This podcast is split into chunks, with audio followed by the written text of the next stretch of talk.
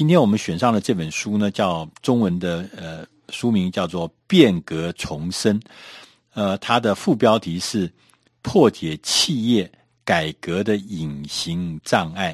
所以大家可能大家知道，这个呃很多很多的公司，尤其是那种呃老的公司、成熟的公司，甚至他们还有这个很。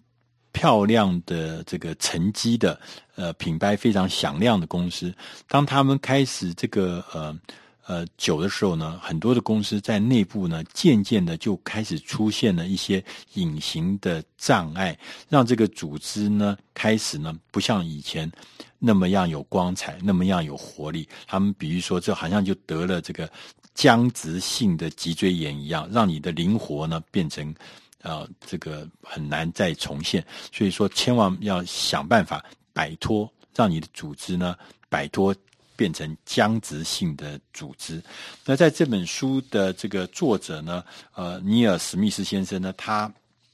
说，其实我们在呃。这个老的公司，在很多的公司呢，它其实是因为时间的关系，它自然而然呢就会产生了一些障碍，一些隐而未显，隐在里面看不太出来，但事实上它是真实存在的一些障碍。那这个障碍是会这个。影响公司的组织跟它的运作方式。他说有八种隐形的障碍，分别是第一种呢，叫做逃避争议，就是我们在组织里面，大家因为害怕提出想法，可能会造成争执，会造成争议，所以他就想算了啦，不要这个事情别提了，别说了。因为逃避争议，所以说就反而呢，呃，就不愿意讲太多的事情。他说这个事情的解决之道呢，是大家要了解。就让每个人都知道，我们提出任何的变革啊，不是针对某一个人或是某一个专案，要鼓励员工，我们要从大局着想，而不是要从个人的说哦，是不是会得罪别人啊这种狭小的利益出发。第二个障碍是说时间管理的不善。他说很多人在每个。呃，工作岗位上都忙得要命，你也忙，我也忙，他都很忙。但是他说，有的时候忙到什么？忙到是没有时间跟别人沟通，不能跟主管沟通，不能跟同仁沟通，因为你忙死了，没时间来提任何的变革。他说，其实呢，这是因为不是时间管理不善，他其实这是不珍惜自己的时间。那所以他说解解决之道呢，就是说你必须要知道，要让每一个人看清他的时间是。值多少钱是什么意思呢？就是说你在做管理时间的时候，你要知道哪些事情是重要的，是有价值的，不要被每天很多很多的这个寻常的事情，这个呃这个紧急而不重要的事情把你绑得实实。所以时间管理的不善也是一个很大的隐性的障碍。第三个障碍呢是叫抗拒改变，因为人是一个惯性的动物，我们对于这个如果说 这个任何的变革。啊，如果说这个变革没有提出一个令人信服的理由的话，大部分的人是说我宁可保持现状，因为我不知道未来会怎么样。那因为变革本身也会带来压力，很多人对这个变革未来对我有什么影响，这个看不到或看不清楚、不明白哈，他也会抗拒改变。所以说，他说解决之道呢，最简单的方法就是要在组织里面营造一种乐于改变的文化。大家鼓励变革，而不是恐惧或逃避。那他也可以说，他也说可以用一些方法，就是说在组织里面做一些小的好的点子。这个点子呢，是轻易可以看出成果来。用这些点子或这些变革呢，造成那个所谓改变的文化或气氛。第四个障碍呢，他说我们常常组织里面是组织的壁垒分明。每一个部门都像一个城堡一样，都在那边筑高墙、挖深沟啊，不跟人家往来，就保护自己的权利、保护自己的利益、保护自己的业务范围。它这个事实上是非常非常呃常见的。那有的从某些角度来看，也许可能说，大家说组织里面呢，壁垒分明可能是一个必要之二，因为这样子会形成一个可管理的单位。可以分摊责任，所以这管理上有它必要。可是呢，在另外一方面，因为大家都挖自己的深沟，挖自己的挖自己的这个呃筑自己的高塔，不跟人家往来，互相保护自己，所以就变成每个人都好像是城堡一样。那事实上，这个里面一定会造成我们的力量无法集中，我们的讯息无法流通，我们对外的竞争力就会削弱。大家光在里面家打架就好，那所以藩镇割据就好了。所以他说，解决的方法呢，是最重要的方法是提出一个。整合连接各部门的一个方法，他什么意思呢？他说，就是说你要把那个高塔，一个一个的高塔，一个个的城墙，高的城墙，把它逐出一个一个的隧道，让这个这个城墙跟隔壁的那个城墙中间有隧道，可以大家来分享那个资讯，大家可以提供一个协力合作的可能。第五个障碍呢，他说这个是我呃。我们特别要检讨，他说就是来自管理阶层的阻力。他说，因为官越大，学问越大，官越大，呃，这个声音越大。那所以说呢，我们很多的人，很多的呃低阶的呃部署呢，通常都不太愿意说出可能预计。担心可能上司会不高兴的事情，或是担心呃其他同事的反应的事情，所以来自管理阶层呢，反而就变成一个阻力，变成一个大家绑手绑脚的一个关键，因为大家害怕得罪管理阶层，也许这话讲起来他会不高兴。那他说解决之道是什么呢？解决之道就是建立一个流程，让好的构想可以透过流程能够浮现，大家都透过这流程可以客观的。来考虑，来呃评鉴这个创意或者这个变革到底是好还是不好，而不是只单单说，通通所有的变革都起自于老板，所以我们只能跟老板沟通。第六个障碍呢是差劲的假设。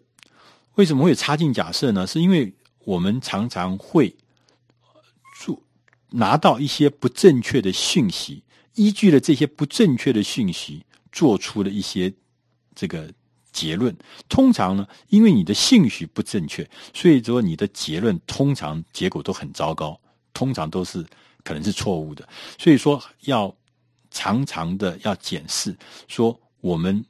有没有容易的、轻易的妄下错误的结论。那这种错误的结论呢，呃，